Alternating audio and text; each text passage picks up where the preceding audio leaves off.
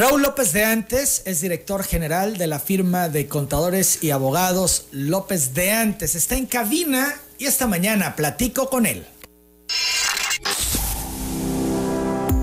Telereportaje presenta la entrevista con Emanuel Civilla.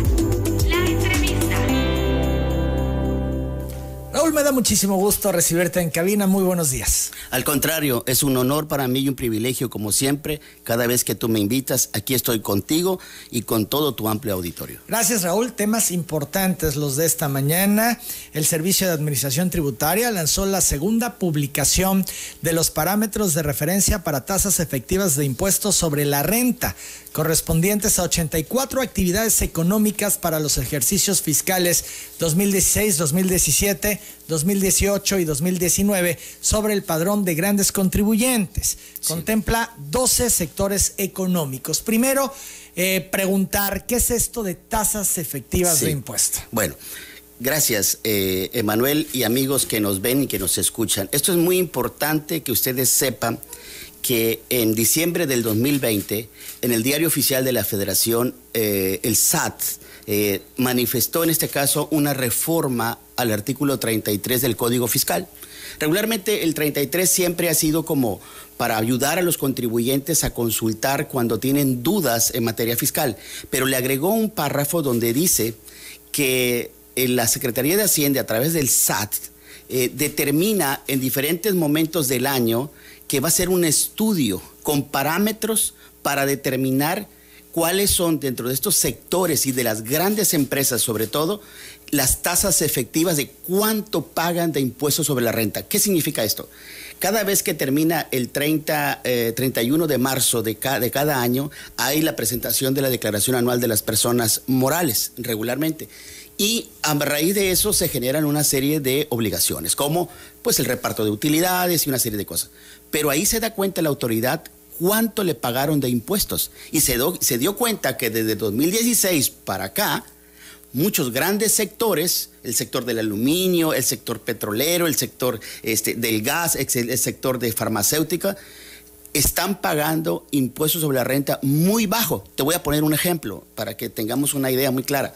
Cuando un trabajador que nos está escuchando y viendo le van a dar su quincena, inmediatamente antes de que le den su quincena, le, descuenta el impuesto sobre la renta. La tasa de impuesto sobre la renta es del 30% hacia adelante, pero es mínima la del 30% y se rigen unas tablas. Entonces, la gente común y corriente como nosotros pagamos una tasa del 30%, las pequeñas empresas. Pero estas empresas, al momento de hacer sus deducciones, sus inversiones, ya sea bancos, casas de bolsa, etcétera, vienen a pagar un impuesto muy pequeñito. Y dice, a ver, tus tasas efectivas, es decir, después de tu declaración anual del impuesto sobre la renta que tú tienes y sobre esa base, estoy viendo que me estás pagando menos impuestos. Te pongo un ejemplo, la industria del aluminio. La industria del aluminio creció mucho porque con los precios del dólar ha aumentado mucho. En el 2016 pagaba una tasa efectiva de impuestos de 3.60%, 3.60. Luego en el 2017 bajó a 2.76. Hoy, en el, bueno, en el 2019 a 3.20. ¿Qué significa esto? Que esta, estas empresas grandes están tratando de aprovechar todo lo que la ley le da a la consolidación fiscal, todos los mecanismos de los grandes despachos para pagar menos impuestos. Por eso, eh, Emanuel y amigos radioescuchas, no es de casualidad que las grandes empresas como Walmart, como FENSA, cuando les empezaron a auditar este nuevo gobierno que vino desde 2018, empezó a obtener más de 27 mil millones de pesos de impuestos que no habían pagado en ese momento o que por la forma en cómo tributan, no les daba pagar esas cantidades. Entonces, estas tasas efectivas, dice la autoridad, bueno, yo a partir de ahorita, cada vez que yo vea tu declaración anual o vea en el transcurso del año que tú no me estás pagando los impuestos correspondientes, te voy a dar una alerta, es decir, revisa si me estás haciendo alguna planificación fuera de ley, por eso un poco la subcontratación, que seguramente lo vamos a ver contigo más al, más al ratito, y, dice, y me dice, y yo quiero que entiendas que estas tasas efectivas son las que tú realmente me pagas. Un banco Un banco tiene una tasa efectiva del 4.6%. O sea, imagínate. Por eso tienen las grandes utilidades claro, esas, que reportan. por eso los bancos que más reciben este, ingresos por todas las transacciones que les cobran los cuentavientes es México. Por eso es un gran Sí, hay bancos españoles eh, en México y el principal eh, lugar donde les va mejor es México. Es México. No pagan eh, los usuarios. Y además no pagan los impuestos igual que nosotros, porque ellos no pagan cada mes ni cada año. O sea, van difiriéndole los impuestos en ese sentido a, estas grandes empresas, las casas de bolsa, las, las, aseguradoras, por ejemplo, también. Es decir, toda esta serie de puntos, por, decirte un ejemplo, las aseguradoras están pagando en el 2019 una tasa efectiva de solo el 5.58%. Lo que quiero que se remita a nuestro amigo Radio Escuchas y que nos ven es que la tasa de impuesto sobre la renta es del 30%, pero cuando tú deduces, cuando tú inviertes, obviamente que tu tasa va disminuyendo y a la hora de pagar tu impuesto es menor. Pero dice eh, eh, el SAT, bueno, sí, pero te quiero ver que en realidad estás bajando tu pago de impuestos. La banca comercial, que estamos hablando, paga 5.3% en el 2019. Entonces, con estos parámetros, eh, Emanuel y amigos radioescuchas, lo que le está diciendo la autoridad a las empresas, estas grandes consorcios, estas grandes empresas, dice, a partir de ahorita voy a medir tu tasa efectiva, lo que realmente me pagas, y voy a ver si realmente tú necesitas un acto de fiscalización y revisar para que eh, realmente revises tu sistema y me pagues lo que debe de ser. Es un aviso de no me engañes. Así es, es un aviso de no me engañes porque además algo muy importante, ya se dio cuenta que de los 3.3 billones de pesos que recibe en recaudación fiscal eh, eh, el SAT, prácticamente casi el 61% son de este tipo de empresas. Y Acordémonos que el presupuesto solo para 2021 son de 6.2 billones de pesos, es decir, la mitad de, esos, de, esos, de eso que se va a gastar el gobierno viene de los impuestos. Y si estos grupos le dejan de pagar esas cantidades, pues entonces no le va a alcanzar al gobierno en ese sentido. Y viene también el tema del presupuesto 2022. Sí, es un, es un tema... Perdón, no es eh, casual que surja este tema ahora cuando está por iniciarse la discusión del presupuesto 2022. Tiene una dirección, tiene un nombre específico y es que a partir del primero de septiembre, Emanuel y amigos radioescuchas, en realidad comenzará ya la propuesta del gobierno en qué se va a gastar en el 2022, pero sobre todo cuánto dinero va a obtener de la recaudación para poder gastarlo en sus proyectos y programas prioritarios. Por eso es que le están diciendo, te, lo digo a ti, puerta para que lo escuches tu ventana, a estos grandes grupos. En realidad, Emanuel, la forma en cómo estos grupos han aumentado su pago de impuestos es impresionante. Te voy a poner un ejemplo. De cada 10 pesos que se recauda por parte de la federación, 7 corresponden a estos grandes contribuyentes. Imagínate tú lo importante. Ahora, ¿cuánto representan de los 81 millones de contribuyentes que hay en el país. Este grupo representa solo el 1.4% de empresas. O sea, es nada, es poquito, poquito, pero concentran una gran cantidad de No, el impacto, que tienen en el presupuesto, en, el tema del impuesto. Son las 8 de la mañana, 32 minutos. ¿Por qué antes no pagaban y ahora sí. Ah, bueno. Era complicidad con las autoridades, se hacían de la vista gorda, el SAT solo le pegaba a la clase media y a los trabajadores. Eh, esto es, vamos a sangrar a los que siempre son los que han dado la cara y a los grandes empresarios o a las grandes empresas que tienen grandes utilidades, pues vamos a hacer como que no vemos. ¿Así fue? Así fue. Eh, quizás muchos no estarán de acuerdo pero la realidad es que yo lo veo desde los ojos desde que yo fui administrador del SAT en varios estados de la República, en Tabasco, Veracruz y Campeche, y la realidad es la siguiente. La realidad es que durante años anteriores y décadas dejaron que estos grupos no solamente mandaran sobre a quién ponían en los puestos más importantes del país, sino que además también tenían todos los privilegios posibles. Lo que sacaron hace ya algunos meses sobre eh, los programas de listados de condonación de impuestos es una realidad eso. Y eso que se terminó, por supuesto, que a todos estos grupos no les gustó. ¿Por qué? porque los grupos eh, lo que siempre decían, bueno, es que yo, yo te sostengo tu presupuesto. Sí, pero ¿a qué costa? A costa de que los pequeñitos, de que las pequeñas tiendas, de que la persona física con actividad empresarial le mantuvieran menos deducciones y por ende pagar más impuestos. No es lo mismo pagar un impuesto a estos pequeñitos grupos que pues, muchas veces viene siendo el 30, 32, 34% ya con su nómina. Porque déjame decirte, cuando una persona física o moral pequeñita paga una nómina, no puede deducir más allá entre el 48 y 53% y todo lo demás es no deducible. Entonces, ¿qué hicieron estos grupos en los años anteriores, en las décadas anteriores? Pues con la clase política, por supuesto, tenían eh, eh, acuerdos.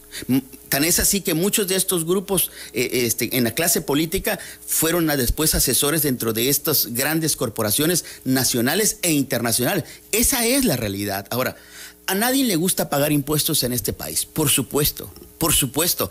Pero lo que sí creo que era muy importante es saber que todos somos mexicanos, debemos ser todos mexicanos de primera. Es decir, ¿por qué a estos grupos le van a dar más posibilidades. Por ejemplo, el, proceso de la consolidación fiscal. Es decir, no, no me pagues tus impuestos ahorita, págamelo dentro de tres o cinco años. Esos privilegios de estos grupos, por supuesto que le daban mucha oportunidad para invertir. A ti como pequeño te dan un mes para poder hacerlo en ese sentido. Entonces yo creo que estas tasas efectivas le están diciendo a estos grupos, se acabó la fiesta.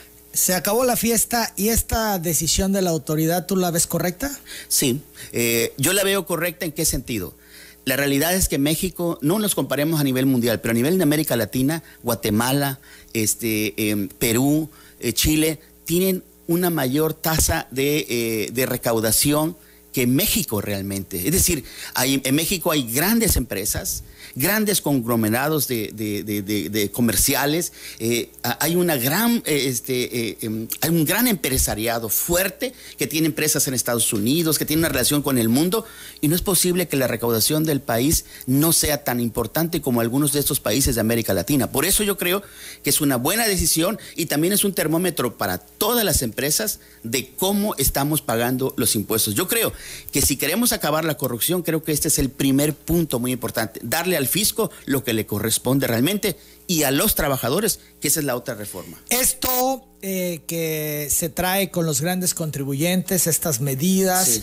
eh, ¿tienen alguna implicación para el resto de la población? Sí, sí tiene una implicación porque eh, todos estos grupos que pagan este impuesto en una tasa efectiva que ya le está diciendo el impuesto sobre la renta, pues lo que tienen que hacer es, como lo hizo, por ejemplo, en este momento, eh, grandes grupos comerciales y de bancos como por ejemplo BBVA, por ejemplo.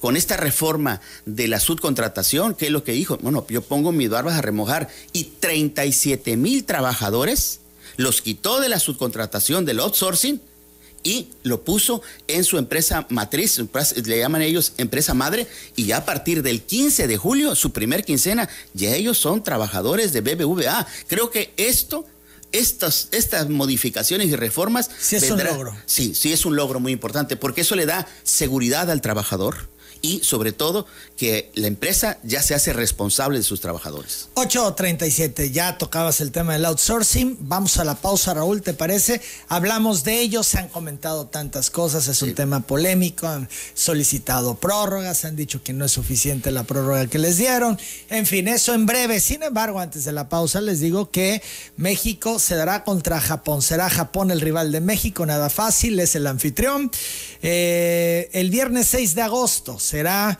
este partido a las 6 de la medalla, por la medalla, eh, a las 6 de la mañana, por la medalla de bronce. Y Brasil y España son los finalistas que se van a enfrentar el sábado 7 de agosto a las 6.30 de la mañana por la medalla de oro. Vamos a la pausa, regresamos. Seguimos en esta plática con Raúl López de antes. El tema del outsourcing, Raúl, lo que se ha comentado, eh, la molestia de las empresas por eh, la implementación eh, en México de cómo se tiene que hacer. bueno, han pedido prórrogas, se les concedió, pero de un mes, querían que fuera hasta enero del 22. ¿Qué hay en el fondo de todo esto? Porque eh, vemos los extremos, nos han pintado al outsourcing como el diablo y por el otro lado las empresas dicen que no, que al contrario, que es un mecanismo que les permite eh, pues eh, conservar empleos, que les permite avanzar, crecer y demás. Sí. ¿Cuál es la realidad del outsourcing? La realidad es que por unos pecadores pagaron todos los justos. ¿Por qué? Porque cuando se comenzó el outsourcing hace ya algunos años, eh, Emanuel, me tocó este, ver esto en la zona sur del país, comenzó muy mal, porque primero contrataron a los trabajadores, déjenme decirles, amigos radioescuchas y quienes nos ven, todo el fondo del asunto es que una nómina, que es lo que más le interesa al empresario, al patrón, no la puede deducir al 100% bajo la ley mexicana, no se puede.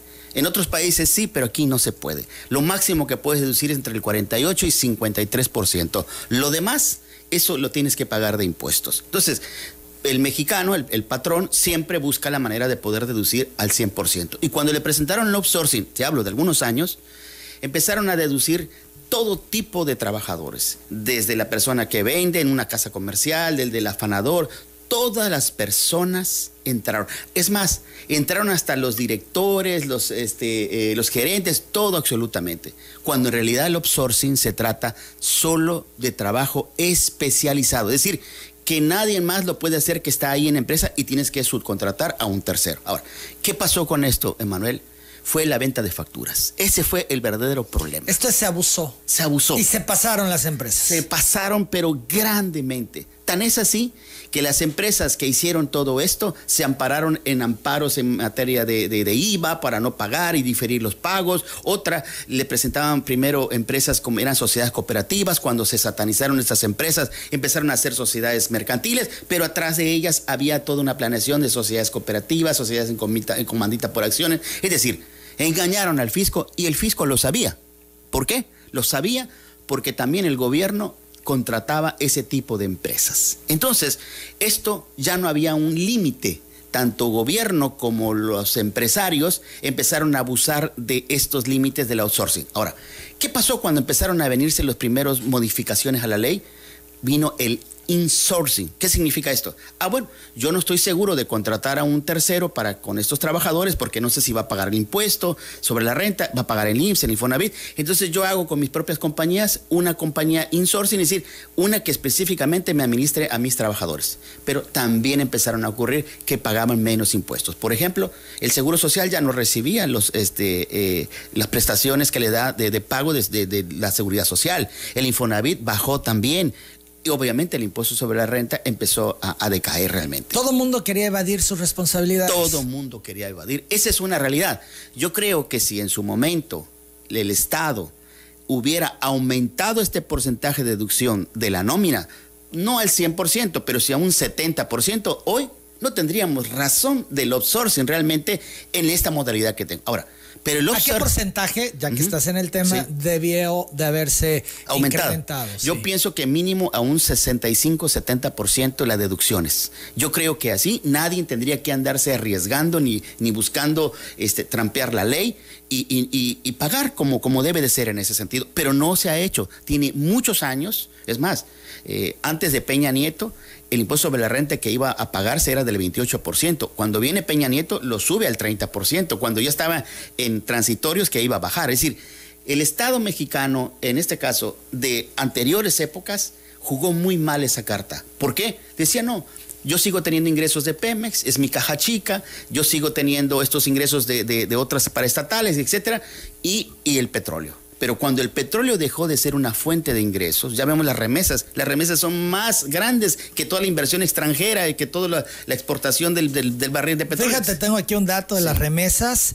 Las familiares sumaron en el primer semestre de este año 23.618 millones de dólares. Sí, un récord increíble. El monto más alto desde 1993, año en el que comienzan los registros para un periodo similar, reveló ayer el Banco de México. Esto es récord en primer semestre de 2021, Raúl. Incluso la economía mexicana está dependiendo de ese dinero que, que, que traen los connacionales nuestros. La verdad es una realidad. Ahora, entonces, ¿qué pasó? Hay el outsourcing, el que es normal el que, el que oye, no tengo un, diseñador de software, no tengo un especialista en tal área, este, por ejemplo, de lo que es perforación marítima, etcétera. Necesito contratarlo y yo no lo tengo. Y por lo tanto, yo necesito que la empresa A me contrate a una persona bajo estas características. Eso existe en todas partes del mundo y ese es el verdadero outsourcing. Ahora, el problema es que por unos, unos pocos que hicieron esto, las verdaderas empresas que necesitan el outsourcing están padeciendo. Ahora, hay 90 días que ya pasaron, Emanuel.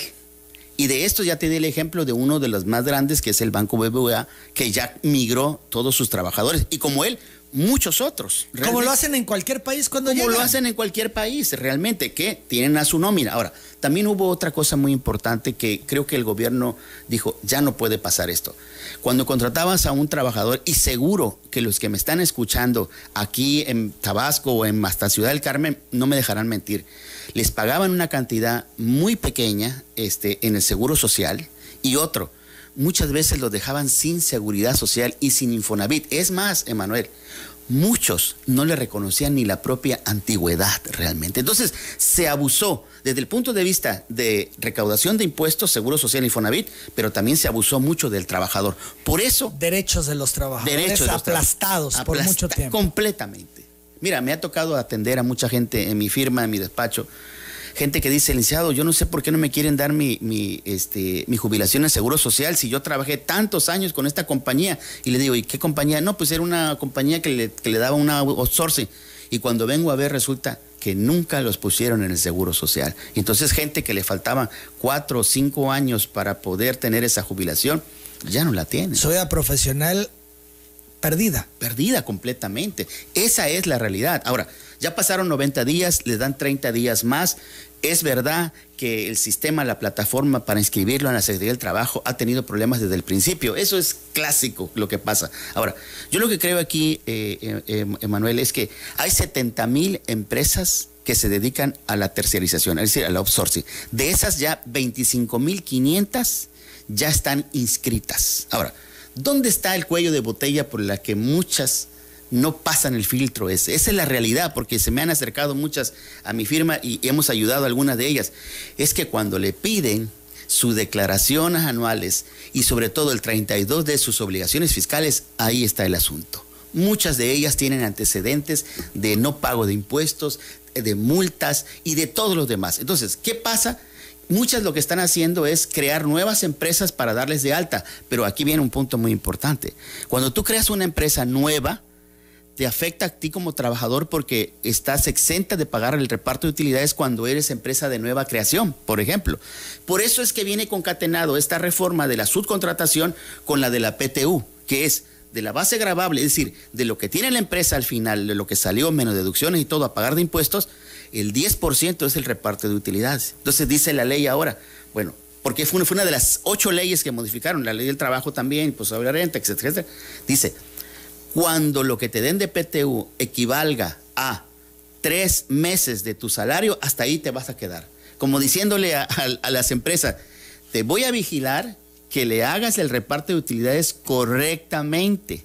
Porque ese es otro problema. Esto es, no me sigas engañando. No me sigas engañando. Esa es la realidad, este, Emanuel. Ahora, yo creo que en 120 días es tiempo suficiente para que las empresas de, outsourcing, eh, en este caso de tercerización, puedan inscribirse. Ahora, yo creo que sería bueno también que no le ponga una fecha límite la autoridad.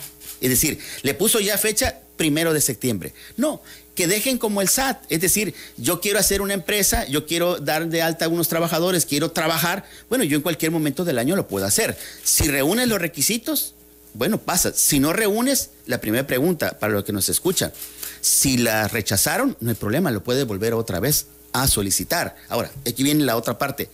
¿Puede en cualquier momento cancelar ese registro y la Secretaría del Trabajo y Previsión Social? Sí, Emanuel. ¿Cómo? Bueno, a partir de ahorita, todas esas empresas van a ser vigiladas. Te voy a poner un solo ejemplo. La unidad de inteligencia financiera ya las catalogó a estas empresas, a estas outsourcing, a esta tercerización, como actividad vulnerable. ¿Qué significa eso? Que tienen que dar avisos de cómo van por ejemplo, tú, tú, tú eres una distribuidora de autos, tú vendes un vehículo, y, pagaste, te, pagó en efectivo o una parte y, te compró de, un, de, una sola exhibición el vehículo, tú tienes que dar el aviso. Tú vendes joyas o, relojes de marca, tú tienes que dar aviso. Es decir, hay una serie ya que mucha gente no lo sabe, que no está dando avisos y son avisos muy penados, es decir, económicamente multas muy grandes. Para ellos, si no dan esos avisos, pueden tener multas entre 20 mil a 50 mil unidades de medida, UMAS en realidad. Es decir, aquí van a quedarse de los 70 mil, yo calculo entre 38 mil a 40 mil empresas que son verdaderas outsourcing. Esas son las que van a quedar realmente. Entonces, yo creo que ahí van a eliminar a muchas que hacían como que hacían outsourcing, pero su negocio era otro. Mira, nadie, para nadie es, es, este, es desconocido que incluso a veces eh, en, en, en ciertos sitios cercanos a la autoridad estaban estas empresas en ese sentido. Yo creo que lo que les está costando a muchas de estas empresas es regularizar las cosas como debe de ser. Estaban tan enredados. Sí que no van a poder. No. Entonces, esta medida que hace la autoridad es, digamos que una depuración. Sí, sí, está, depurando. Depurando. Sí. Para que las que queden sean las que van a hacer las cosas bien. Así es. Ahora, también, eh, eh, a veces también la autoridad está exagerando en algunas cosas. En decir, qué cosa debe de ser la especialización, es decir, qué cosas deben de ser prestaciones de servicios especializados. Creo que ahí sí se exageró un poquito porque está dejando ciertos sectores un poquito desprovistos. A ver, vamos a hablar de ello. Eh, no desaparece el outsourcing como tal, no. sino se le ponen candados con esto que nos dices. Así es, exactamente. Y dices, exagera en el tema de definir las especializaciones. Así es. Danos ejemplos. Por ejemplo, eh, alguien que tiene una empresa que se dedica a hacer diseños de, publicidad o de cualquier otra cosa, necesita un ingeniero de software. Pero si tu objeto social, quien te hizo tu objeto social, el que te va a prestar el servicio de esta empresa que tú vas a requerir, hace lo mismo eh, hace el servicio del mismo objeto que tú tienes, no se puede dar en ese sentido. Es decir, hasta eso tienen que cuidar hoy las empresas que contratan ese tipo de servicios, que su objeto social no choque con el servicio que va a pedir, porque significa que es algo que nadie puede hacer en la empresa, sino que debe ser alguien externo que lo debe de, eh, tener en ese sentido. Por ejemplo, de los 4.7 eh, millones de trabajadores que están en su contratación actualmente, solamente 2.4 millones ya regresaron, en este caso, a través de eh, las empresas que, son reales, que son sus trabajadores, o con las empresas subcontratadas que ya tienen el permiso por parte de la Secretaría del Trabajo y Previsión Social. Hay 2.2 millones que están en el limbo, que no están ni en un outsourcing, ni tampoco están en la empresa que verdaderamente este, les paga. Les paga. Entonces, esta reforma en un mes, obviamente que no va a dar para todo eso. Por eso yo creo que lo más sano sería que alargaran todo el proceso, todo lo que resta del 2021 para que puedan inscribirse. Y aquí viene algo muy importante, este, Emanuel. Tienen que ir físicamente a donde está la empresa. Ese es el error más grande. Cuando tú te inscribes en el SAT, lo puedes hacer en línea, perfecto pero nunca va a ver si tú realmente existes físicamente. Yo creo que aquí en este caso tiene que hacer la inspección física y yo creo que ahí te va a dar muchas luces, si entras o no entras, ver tus, tus archivos y todo lo demás. Tú dices esto de los plazos y la autoridad no estará pensando, pues al mexicano le gusta la prórroga y hacer las cosas de última hora. Se esperan hasta el final. Si les concede todo el resto del 2021, van a llegar a diciembre a decir que danos eh, chance en el primer trimestre y así van a ser. Por eso no será una posición tajante de la autoridad. Aplícate si te interesa y quieres estar en orden. trabaja en ello. Tú, acabas de decir algo muy importante. Siempre, siempre el gobierno, cuando se trata de materia fiscal y algunas otras materias laborales, siempre hay prórrogas. Y el mexicano está acostumbradísimo. les encanta en todo. No, En todo les encanta la prórroga. Es más, yo te puedo decir, el 31 de marzo de cada año a las 7, 8 de la noche. Están todos los contribuyentes queriendo presentar la declaración anual y se satura el portal. Ejemplo, lo que pasó este año inédito, de que en vez de cortar el 30 de abril para las personas físicas, dio todavía más oportunidad en ese sentido y obviamente no hubo ningún problema en, esa parte. Igual con la declaración patrimonial de este año, ya se corrió hasta el 31 de diciembre. Es decir, al mexicano le encantan las prórrogas, pero el gobierno es tajante, ¿sabes por qué? Porque se trata de la protección de los derechos de los trabajadores. tenemos que verlo así. Yo soy un, asesor de empresas este, y, veo yo esto de que lo que busca el gobierno son tres cosas. Uno, que no baje su recaudación, que le paguen lo que debería de ser, diciendo, yo no sé cómo le hagas, pero a mí págame lo mío en ese sentido. Número, número dos, que los derechos de los trabajadores se respeten, que antes no se respetaban. Y esa es la verdadera realidad, porque lo vemos con los pocos jubilados que hay en ese sentido, y por eso programas de apoyar a los jubilados de 65 años y más, porque llega la gente y no tiene jubilación. Y número tres, muy importante, creo que da un golpe de autoridad el gobierno, nos guste o no, de que esa es su visión y su política de hacer las cosas para los próximos años. Y se votó por ellos en el 18. Así es, esa es la realidad. y siempre dijeron lo que iban a hacer. Siempre lo dijeron. No mintieron a nadie. Viene otra reforma muy importante eh, o sea, también para el patrón fuerte, que es la de las pensiones, este, Emanuel. Dentro de pocos, de pocos años, 2024, en vez de pagar el 6.5 que te da como aportación a tu SAR en ese el patrón, ahora va a ser del 15%. Es decir, se incrementa significativamente. significativamente. Más del doble. Claro. Ahora, yo lo que creo que donde los legisladores y los, y los patrones y las empresas deben de trabajar, más que solicitar prórrogas para este tipo de subcontrataciones ya que se van a quedar los que van a hacer, no, Emanuel, que trabajen las deducciones. Es decir, que le aumenten las deducciones de lo real que, gastan. Tú, te vas a México y, o, o, vas a un restaurante. Si no es a menos de 50 kilómetros, no lo puedes deducir. Si tú vas a México hay un monto muy pequeño de, viáticos. Es decir, yo creo que los empresarios están olvidando algo muy importante. No le van a ganar al gobierno cuando tiene el sartén por el mango, cuando tiene mayoría en el Congreso, en el Congreso para reformar las leyes. No, tienen que ser más inteligentes sobre reformas de aumentar la deducibilidad de la nómina, por ejemplo, y de estas deducciones. En ese momento yo creo que tendremos un piso parejo. ¿Tú ves un SAT distinto en esta administración que de administraciones anteriores? Muy distinto muy distinto. Yo a mí me tocó un SAT que venía muy fuerte, que era para entrar a la Secretaría de Hacienda, eran muchos controles en ese sentido. Ahora hay gente que quizás no ha estado en la Secretaría de Hacienda, pero hay algo muy importante, han sido muy efectivos. ¿Es un SAT el de ahora laxo? No, es un, es un SAT que no te deja ninguna oportunidad porque a través del buzón tributario se dieron cuenta que no podían tener un ejército para notificarles a la gente y con el buzón tributario te encuentran hasta abajo de las piedras y si no lo, no lo abres en tres días te empiezan a correr los plazos. Es decir, casualmente con esta nueva generación de hacendarios vino la tecnología, la e-firma, eh, para que tengas una idea. 247 facturas se emiten cada segundo. Más de 7 mil millones de facturas en un año se emiten, este, em, mi querido amigo Emanuel. Platicaba yo con un impresor autorizado y que eran los que hacían las facturas de papel, que después de 2017 ya no lo hacen. Muchos desaparecieron y muchos otros se mantuvieron y vieron otro tipo de negocios, porque dijeron, es que en las facturas teníamos nuestro gran negocio, pero ahora son electrónicas. Entonces, este grupo de hacendarios muy importante, eh, donde por cierto está una tabasqueña allá en el área de fiscalización, ha hecho un papel importante. Si ellos no fueran tan incisivos, si ellos no estuvieran atrás de estos grupos de grandes contribuyentes que se dieron cuenta que la recaudación está en ellos, no está en los pequeñitos ni en los medianos, sino en los grandes contribuyentes, créeme, te lo diría, que a mitad de este año 2021 tendríamos un problema terrible, terrible, pero no lo tenemos. ¿Por qué?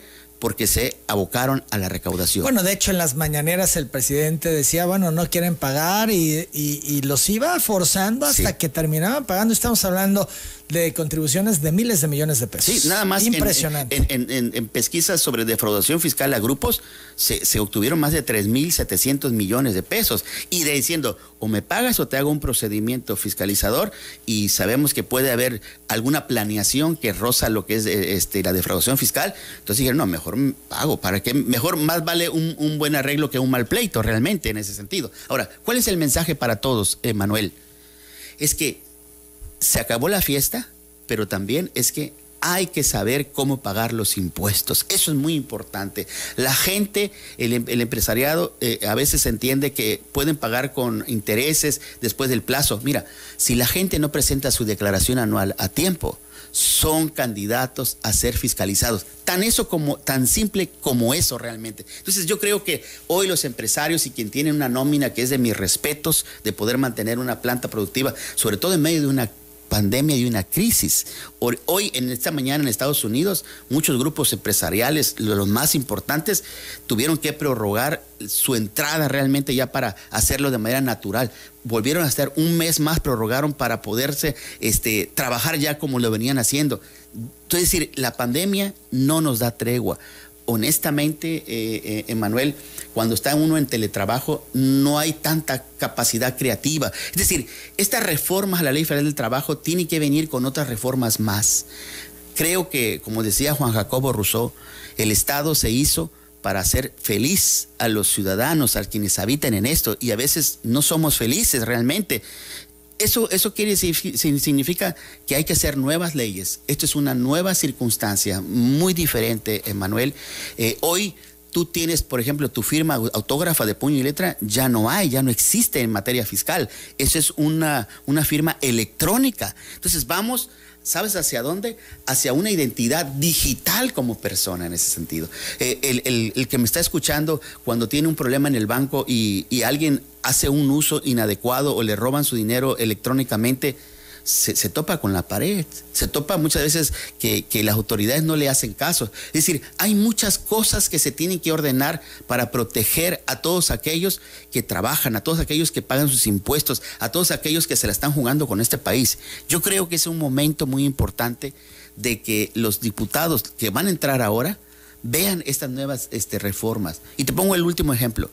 Cuando hicieron las, las la, la, reforma fiscal de las plataformas tecnológicas como Uber, Airbnb, etcétera, ¿qué pasó realmente en el fondo? Yo participé en esa reunión en el Congreso de la Unión y resulta que estos grandes grupos, Uber no tiene un solo vehículo de propiedad y da servicios en todas partes del mundo. Airbnb no es propietario de un solo edificio ni un solo hotel. ¿A quiénes le cobran esos impuestos? Al dueño del vehículo, ¿A quién le cobran el IVA y el impuesto sobre la renta? Al dueño del departamento, de la casa. ¿Por qué? Porque ellos están a miles de kilómetros de, Tabasco y de México, están en, Francia, están en Islas Caimán, están en otros lados, y el gobierno dijo, no puedo este, pedirles impuestos. Ahorita en octubre vas a ver una nueva reforma que va a haber. En Estados Unidos pagan impuestos estos grandes grupos, Amazon, todos estos, pero a nivel de los condados, a nivel pequeño, como dijéramos un poco de los estados y municipios de Estados Unidos. Aquí fue al revés.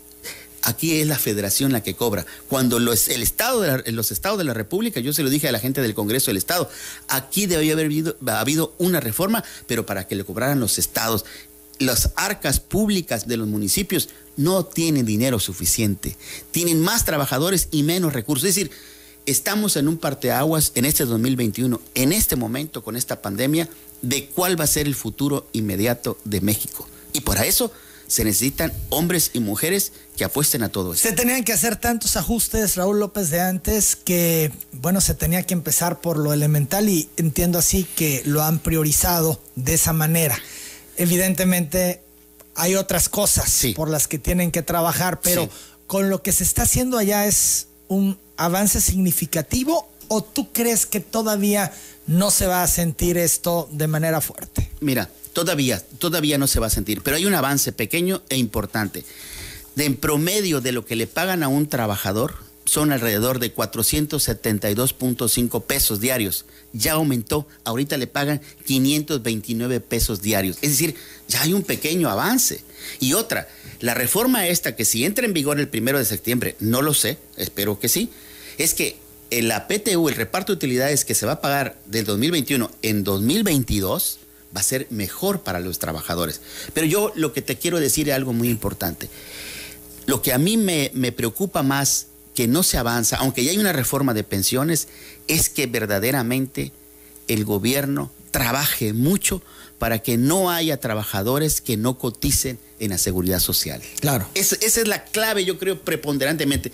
Algunos empresarios dicen, no, ¿para qué lo voy a meter al seguro social si este, me cuesta mucho, no me dan este servicio, etcétera? Pero la realidad es que se debe de proteger a los trabajadores, a lo mejor con diferentes niveles de pago eh, Manuel, pero es, es criminal no tener a estos trabajadores cotizando para que cuando lleguen a los 60, 65 años tengan una vida digna. Yo creo que eso es lo que debemos de aspirar todos los mexicanos.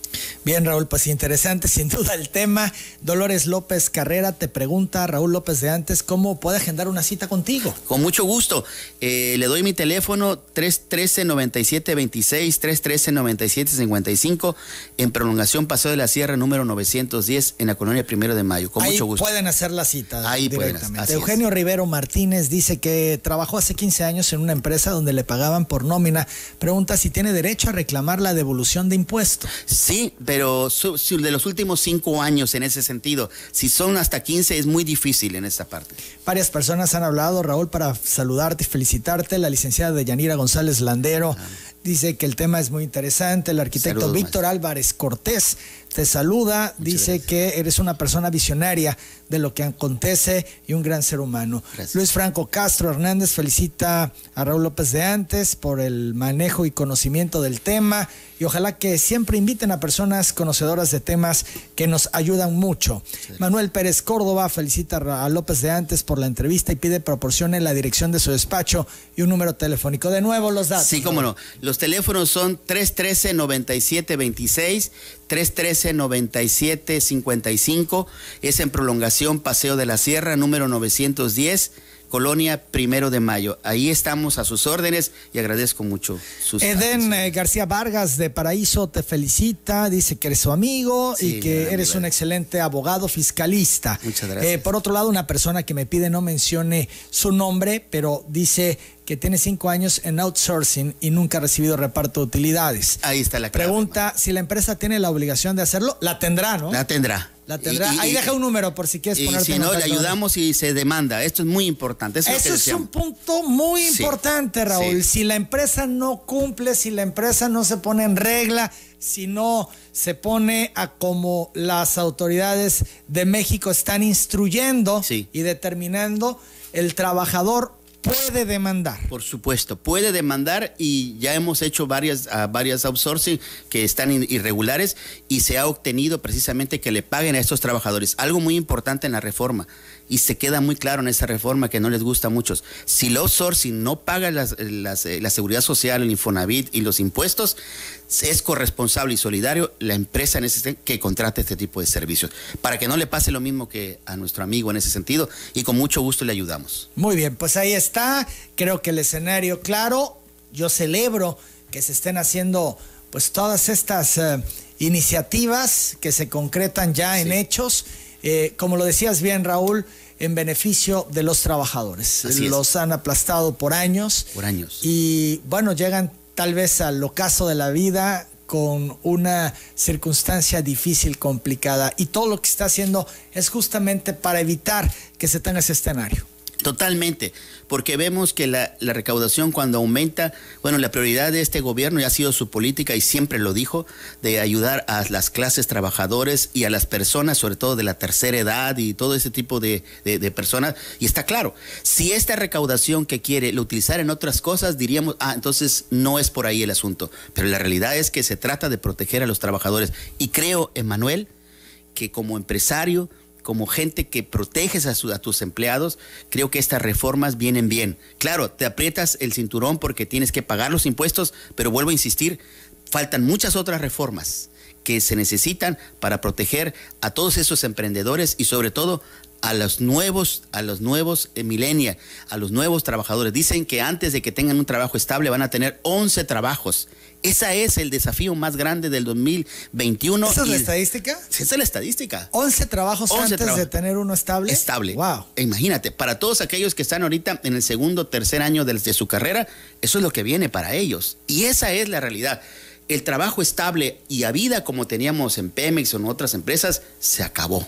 Tan es así, hay gente ahorita, Emanuel, que tiene 20, 22 años este, trabajando en una empresa y lo quieren finiquitar, lo, le quieren ya cortar porque no quieren pagarle una jubilación a través del Seguro Social porque nunca estuvieron en regla en ese sentido.